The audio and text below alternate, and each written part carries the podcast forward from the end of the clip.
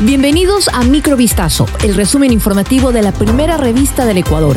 Soy Gabriela Pinasco y estas son las noticias que marcaron la jornada del día. El Ecuador se declaró el estado de fuerza mayor en el sector petrolero tras la caída de un puente en el sector piedra fina de la provincia de Napo. Petroecuador inició el apagado progresivo de los pozos ubicados en los campos petroleros operados por la empresa pública de la región amazónica. La medida se tomó a causa de la suspensión del bombeo de crudo por el sistema de oleoducto transecuatoriano y el oleoducto de crudos pesados y de combustible por el poliducto Xuxufindi en Quito. Como parte del plan contemplado para este proceso, se notificó a los consorcios que prestan sus servicios en los activos y se trabaja de manera coordinada con los mismos para buscar opciones que permitan minimizar el impacto en las locaciones y así ejecutar un apagado planificado y controlado. El evento actual está localizado en una zona diferente al de las afectaciones de la erosión producida en 2020 y 2021.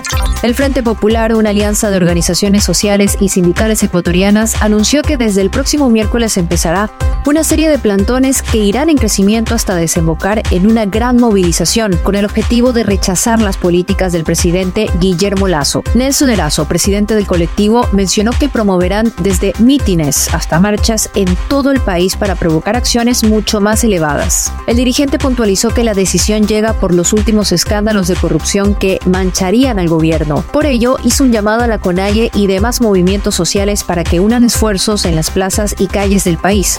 La ex legisladora Karina Artiaga fue condenada a seis años y ocho meses de pena privativa de libertad en calidad de autora directa del delito de concusión y su ex asistente Jenny M como cómplice a tres años y cuatro meses de prisión. Por unanimidad y con base en las pruebas justificadas por la Fiscalía General del Estado, el Tribunal Penal de la Corte Nacional, conformado por los jueces Daniela Camacho, Luis Rivera y Byron Guillén, emitieron la sentencia condenatoria. Además, los magistrados dispusieron la pérdida de derechos políticos para la ex asambleísta por el lapso de 25 años, mientras que para Jenny M por 12 años y 6 meses. Ambas se encuentran inhabilitadas para contratar con el Estado.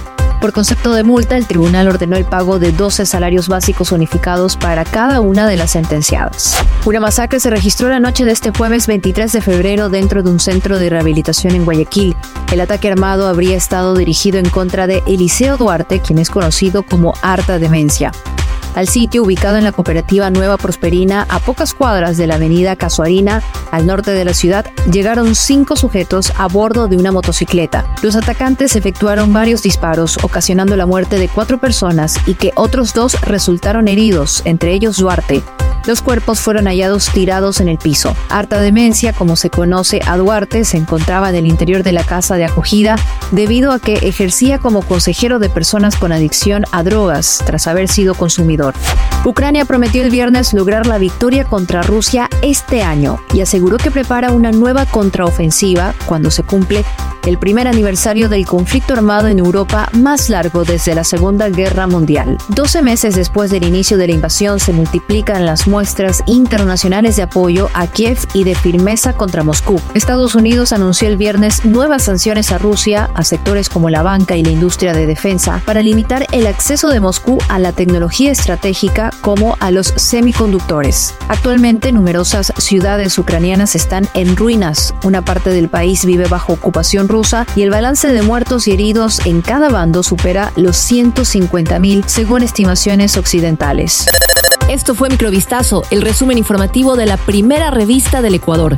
Volvemos mañana con más. Sigan pendientes a vistazo.com y a nuestras redes sociales.